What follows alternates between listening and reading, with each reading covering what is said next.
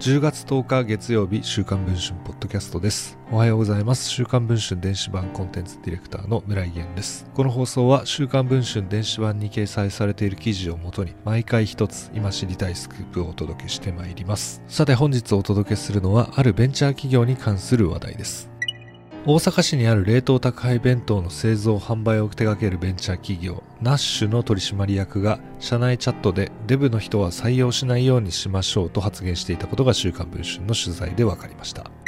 2018年に事業を開始したナッシュ社糖質制限された冷凍宅配弁当の製造販売を手掛けています。全国に配送可能で1食の値段は500円から700円程度です。コロナ禍での内食需要や健康志向が追い風となり、昨年の純利益は約1億5000万円。今年春時点での社員数は約140人で工場を2カ所持っています。今年は年間売上高が50億円に達するとみられ、来年2月の上場を目指していました。急成長を遂げる同社はメディアにもたびたび登場。今年2月には NHK の関西ローカルホット関西で拡大する冷凍食品業界というテーマで取り上げられました。4月から池田エライザさんを起用したテレビ CM も放送しています。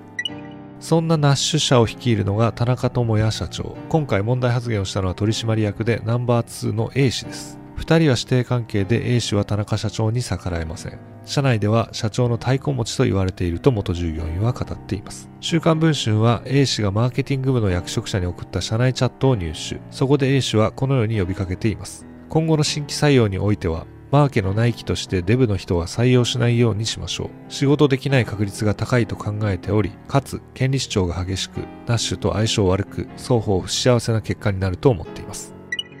A 氏にデブは採用しない発言を確かめたところ言ってますねと認めた上で次のように語りました。日本って太っている人より普通体型の方がメジャーなわけですよ。太っている人の方が好きというのは数が少ないと思うんですね。そんな中で自分の食欲に貪欲になり続けるのは仕事でもだらしない方向に出ちゃうんじゃないのかなって。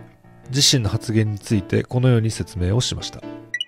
ナッシュ社に改めて取材を申し込むとおおむね次のように回答をしました。当社取締役がチャットシステム内でご指摘のような発言を書き込んだことについては確認をいたしました。当該チャット内で特定の方に向けて発言されたものではなかったものの、当社としては不適切な発言であり、到底容認できないものであると考えており、当該取締役も現在は反省をしております。